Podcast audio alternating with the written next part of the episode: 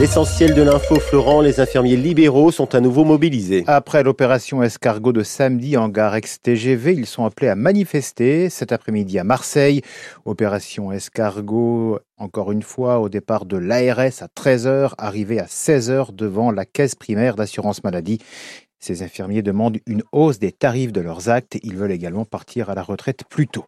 Deux adolescents percutés par un train hier après-midi dans les Bouches du Rhône. D'abord à Miramas, un jeune de 16 ans très gravement blessé vers 17h.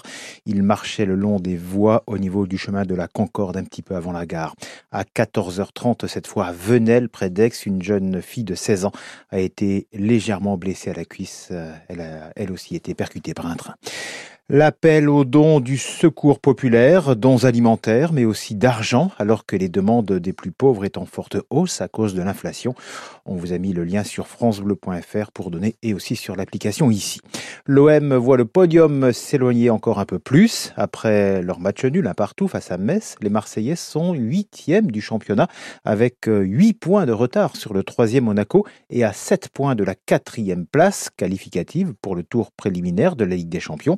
Les Olympiens vont vite devoir se ressaisir avec deux matchs délicats cette semaine. Jeudi soir, ils disputent à Hambourg le 16e de finale aller de Ligue Europe contre les Ukrainiens du Shakhtar Donetsk. Et dimanche soir, ils seront à Brest, 4e de Ligue 1.